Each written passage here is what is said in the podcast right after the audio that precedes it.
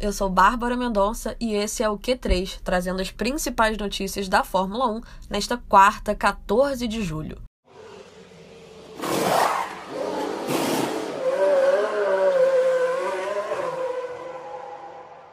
Vamos falar de dados?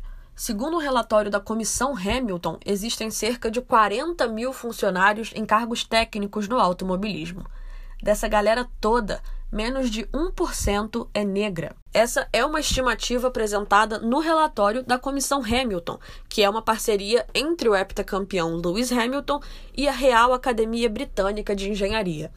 A ideia desse grupo de trabalho é entender quais são as barreiras no acesso de pessoas negras ao esporte e propor medidas para mudar o cenário atual. O CEO da Fórmula 1, Stefano Domenicali, já indicou que vai ler o relatório e concordou que o esporte precisa de um aumento na diversidade.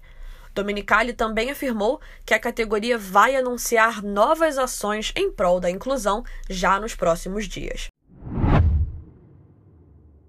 No fim de semana, em Silverstone, teremos o primeiro teste do Sprint Qualifying, que são as corridas classificatórias na Fórmula 1 serão três testes feitos em 2021: Silverstone, Monza e possivelmente Interlagos, aqui no Brasil.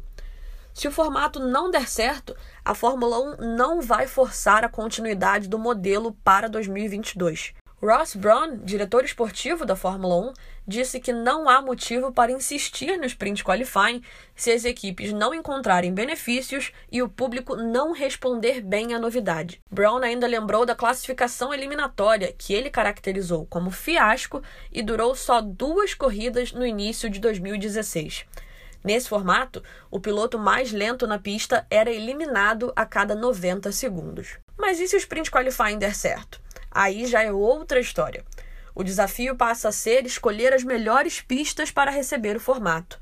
Segundo Brown, a prioridade vai ser encontrar circuitos propícios para a ideia e não aceitar a proposta de quem paga mais.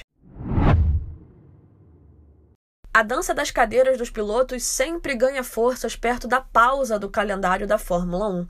E em 2021, Todos querem saber se George Russell vai ou não assumir a vaga de Valtteri Bottas na Mercedes. Em entrevista ao podcast oficial da Fórmula 1, o piloto inglês negou os rumores da negociação com a Mercedes. Russell, que é formado pela Academia de Pilotos da equipe alemã, disse que não há nada assinado neste momento e que nenhum anúncio será feito no GP de Silverstone. E se a Mercedes não quiser, tem quem queira.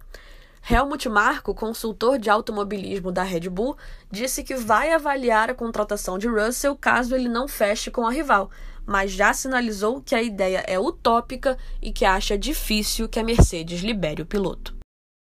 So box, box, box, box. O Q3 fica por aqui e a gente volta amanhã com mais notícias da Fórmula 1. Tchau, tchau!